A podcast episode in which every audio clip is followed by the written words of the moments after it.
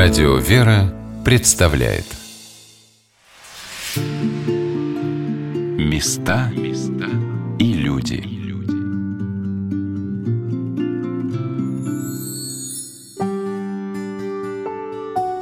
Бог отражается в природе, как человек в чистой воде, а нечистое сердце, как мутная вода, не дает видеть милость Божию. Эти слова преподобного Симеона Дайбабского заставили меня задуматься — что только мне выбирать через мутную воду или чистую смотреть на все, что дает мне Господь. Здравствуйте, дорогие друзья! У микрофона Юлия Бочарова. На службу в монастырь, где покоятся мощи этого святого, мы ехали с русским водителем, который эмигрировал в Черногорию и с упоением рассказывал про местные достопримечательности. Дорога была очень красивой. Горный ландшафт освещало утреннее солнце — Позади нас осталось живописное Скадарское озеро.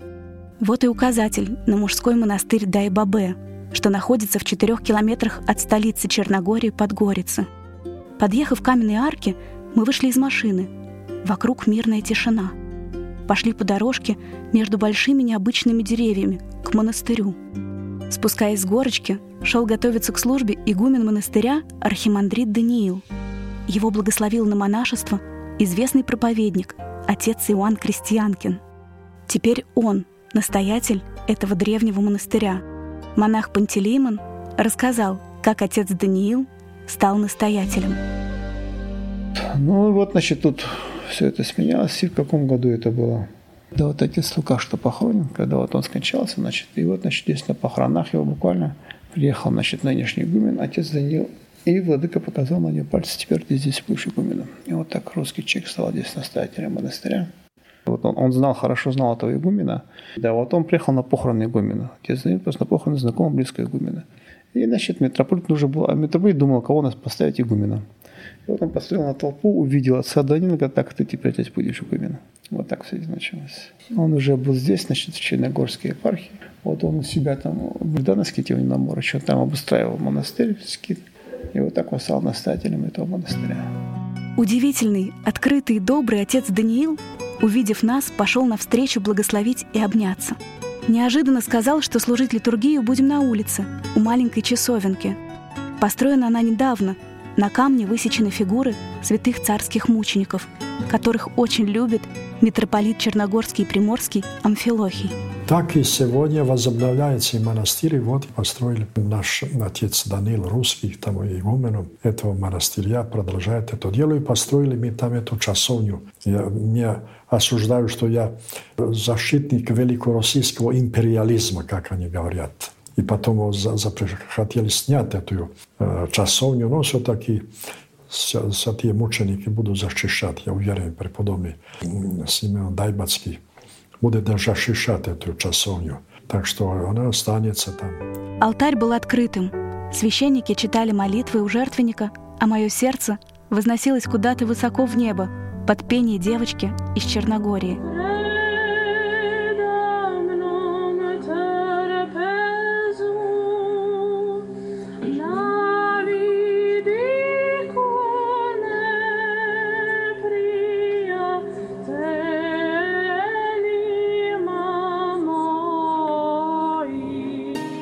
Отец Даниил дал возможность предстоять на литургии гостю, русскому священнику Евгению Исаеву, настоятелю храма святителя Дмитрия Ростовского в Тульской области. Отец Евгений поделился своими впечатлениями – вот здесь вот церковь и алтарная часть, они сделаны в живой скале. Вот эта вот природная мощь, сочетаясь с духовной мощью церкви, конечно, привносит свою особенность в службе. И когда мы сюда ехали, в монастырь, я думал, что вот удастся наконец мне послужить в пещерной церкви, потому что я никогда не служил в такой церкви. Но получилось совершенно по-другому, необычно. Мы служили на улице перед э, мемориальным комплексом царственных страстотерпцев. В этот раз мне посчастливилось служить с игуменом игуменом Даниилом, архимандрит Даниил относится к людям, к литургистам, которые воспринимают ее исключительно по содержанию, по сути, изнутри. Удивительно. Я не успел даже испугаться или удивиться, когда он мне сказал, «А вот отец, зачало евангельское, но только текст на сербском. Прочитаешь? Я ничтоже сумляшися, киваю, говорю, да, конечно, прочитаю. Но ведь я этот текст видел только на вывесках магазинных. Я никогда целиком полстранички не прочитал на сербском. И здесь целое зачало евангельское я спокойно, не запинаясь, прочитываю. И даже вызываю некое удивление у народа, что, оказывается, я там сербский знаю. Нет, конечно.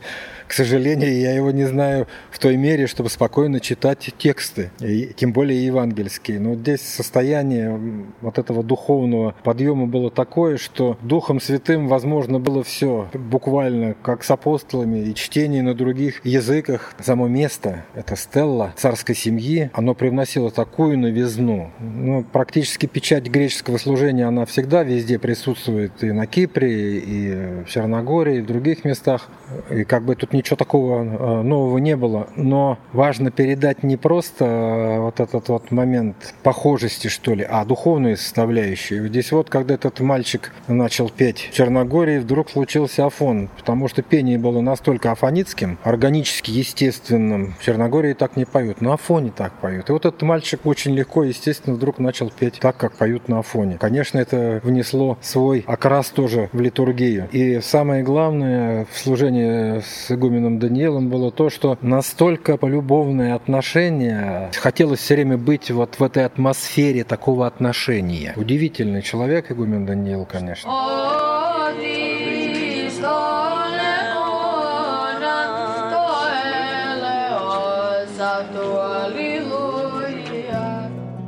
Александр Чашкин, иконописец из Москвы, с которым мы познакомились в монастыре Дайбабе, рассказал, как ему посчастливилось потрудиться на благо монастыря, украсить его большим количеством красивых образов. Совсем недавно Александр расписал и эту часовню – я здесь расписывал, во-первых, в храме пещерном, и в частности здесь по благословению митрополита Амфилохия я расписал часовню, которая посвящена дружбе русского и черногорско-сербского народа. И в данном случае была идея Амфилохия, состоящая в том, что монархии кончились. Последний монарх был а, Николай II, что здесь запечатлено, что здесь первый монарх был святой царь Константин, был сербский царь Симеон э, Неман, Стефан Симеон Неман. И последний, значит, э, убиенный царь, остротерпец, это Николай II э, погибшая монархия, она как бы не сгинула в вечности, а, так кстати, Богородица, вот, явлением иконой Божией Матери, державной, которая здесь запечатлена, вот она взяла вот этот скипетр, который должен держать Николай II, вот, у которого отобрали, то есть э, монархию, так сказать, ликвидировали, как известно. Вот, и она взяла скипетр, и теперь она охраняет мира. Монархия русская закончила свое существование, и Богородица взяла охрану России, вот взяла скипетр и, и державу вот эту самую на себя. Это, эту всю роспись я сделал в течение двух недель. И по, по просьбе э, значит, моего старого друга и, э, кстати, человек, который очень люблю и уважаю, это отца Даниила, э, с которым я знаком уже около 20 лет. Про игумена монастыря отца Даниила рассказала и монахиня Нектария, которая с особенной теплотой относится к батюшке – с отцом Даниилом, прежде чем мы познакомились, мы очень много о нем слышали от местных жителей, причем с разных уголков Черногории. И все они практически в один голос говорили, ну надо же, вы до сих пор не знаете, у нас Подгорице в монастыре Дайбабы появился русский игумен, и он такой потрясающий, он такой замечательный, такой гостеприимный, такой теплый, такой широты духовных взглядов и кругозора, такой образованный. Вы обязательно должны с ним познакомиться.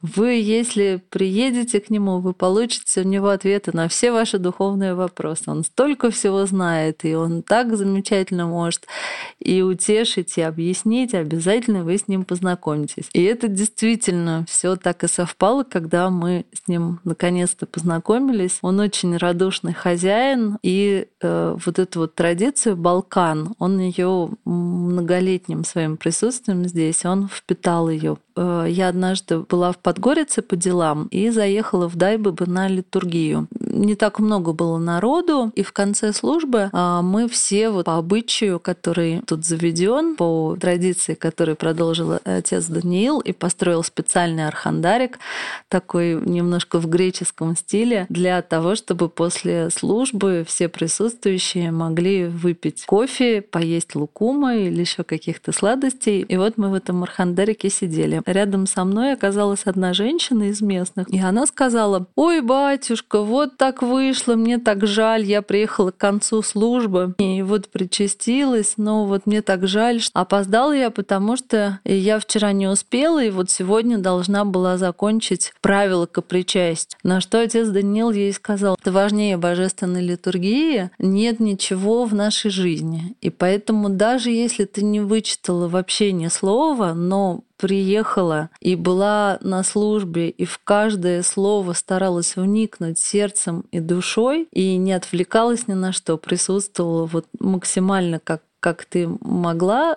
службе, участвовала в ней, вот это бы тебе вменилось в вычитывание всех правил, какие ты дома осуществила. Божественная литургия и Святая Евхаристия — это тот самый дар Божий, который Господь дает нам. Это, конечно, не отменяет правила келейное, но в принципе при недостатке времени божественная литургия может заменить все на свете, что только мы имеем. И это, конечно, был потрясающий такой вот пример. И вот, слава богу, мне удалось благодаря вот этой дивной женщине вот такой услышать пасторский совет. Про отца Даниила еще можно добавить, что он замечателен и знаменателен не только тем, что он обновил монастырь Дайбабы, но еще его духовные чада стали монахинями в нескольких монастырях Черногории. Места и люди.